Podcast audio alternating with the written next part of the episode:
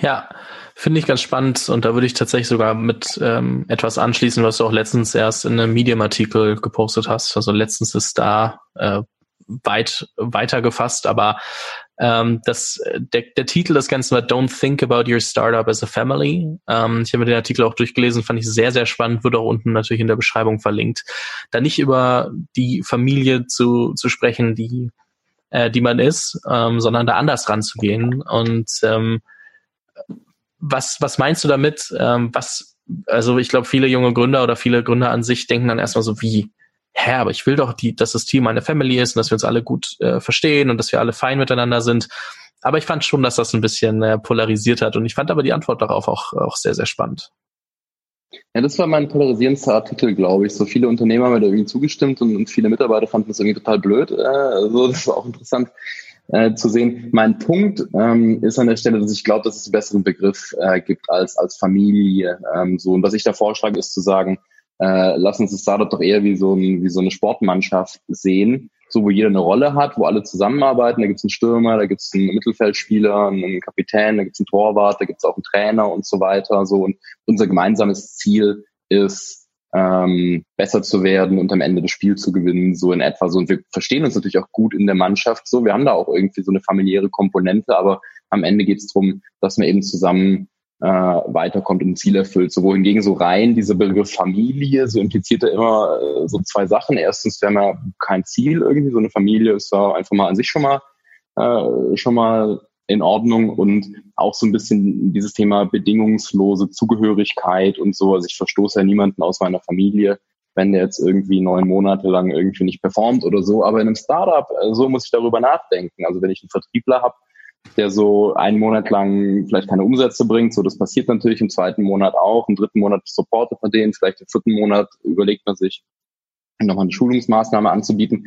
Aber irgendwann bist du an dem Punkt, dass du merkst, hm, das passt irgendwie vielleicht doch nicht zusammen. Äh, so entweder auf, aufgrund der Performance oder aufgrund äh, von irgendwie Verhalten, kulturellen Themen und so weiter. Da muss man sich am Ende auch trennen. Also und das ist bei uns am Anfang so ein bisschen auf die Füße gefallen, so weil wir immer gesagt haben, ja, wir sind eine große Familie und alles total familiär bei uns und es hat sich auch so angefühlt. Also viele Startups, in die man reingeht, so die haben ein schönes Büro, da sind Leute gut drauf und das fühlt sich an wie so eine wie so eine Happy Family, aber wenn man dann den ersten mal rausnehmen muss, so oder eine Probezeit nicht verlängert oder sowas, da kommst du sofort äh, an den Punkt, dass man so merkt, oh, das äh, ist jetzt aber irgendwie unverständlich, äh, so, wie, wie kann man hier jetzt irgendwie jemanden kündigen oder nicht verlängern, der zur Familie gehört und so. Und äh, daher kam äh, so ein bisschen der Artikel zu sagen, hey, vielleicht ist Familie da als Begriff Fehler am Platz, lass uns, lass uns mal drüber nachdenken, wie wir so ein Team äh, sein können. Und als Team können wir immer noch gemeinsam in Urlaub fahren, Trainingslager machen und so weiter, aber es ist eben klar, dass wenn jemand über längere Zeit irgendwie nicht performt oder die Regeln nicht einhält. Äh, so, ich habe ein Beispiel in dem Artikel von einem Freund, der, der in der Bundesliga spielt und ganz klar sagt, äh, wenn das Training um 8 Uhr beginnt, dann ist jeder um 8 Uhr da und nicht um 8 Uhr 3. Und wenn jemand ein paar Tage hintereinander um 8 Uhr 3 kommt, dann gibt es ein ganz klares Gespräch und dann wird geschaut, was da, ob es da kulturell irgendwie ein, ein Problem äh, gibt äh, von der Verhaltensweise her. Also und das ist im rein familiären Kontext wahrscheinlich nicht so der Fall und äh, so daher ein bisschen die, die, die Inspiration für, für diesen Artikel, weil es mir oft aufgefallen ist, dass Leute diesen Familienbegriff aus meiner Sicht ein bisschen zu sehr dehnen. Ja, fand ich wie gesagt auch ähm, sehr interessant, äh, weil ich da jetzt nicht, dass ich ein großes Team führen würde, aber da so noch nicht drüber nachgedacht habe und ähm, ja auch oft mitbekomme, dass äh, Leute das eben als Familie ähm, wahrnehmen oder auch, auch betiteln, was ja auch, wie, wie, du sagst, eigentlich irgendwie fein ist und sich auch so anfühlen darf, aber trotzdem irgendwie dann halt an Grenzen stößt.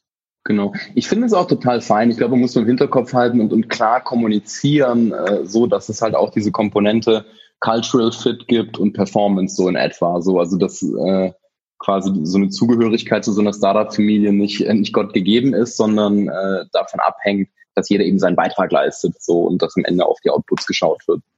Vielen lieben Dank fürs Anhören dieser Podcast-Folge. Es hat hoffentlich ähm, Klick gemacht. In irgendeiner Form hast du was mitnehmen können und denkst jetzt ein bisschen drüber nach, so, ah, was bedeutet das eigentlich für mich? Wenn dir diese Podcast-Folge weitergeholfen hat, dann würde ich mich super freuen, wenn du sie mit einer Person teilst, die unbedingt mal reinhören sollte. Falls du den Podcast noch nicht abonniert hast, darfst du das natürlich auch gerne machen. Und falls sich Fragen ergeben haben, darfst du mir super gerne auf LinkedIn oder Instagram oder per E-Mail schreiben. Ich glaube, da bin ich gut erreichbar, auf allen Kanälen relativ zackig und ähm, würde mich mega freuen, auch wenn du es wie gesagt weiterempfiehlst. Das äh, hilft mir enorm und wenn du noch irgendwelche Wünsche hast, ähm, Gäste oder ähnliches, dann melde dich gerne bei mir. Vielen lieben Dank, dein Fabian und bis morgen mit einer neuen Podcast-Episode im Jungunternehmer-Podcast.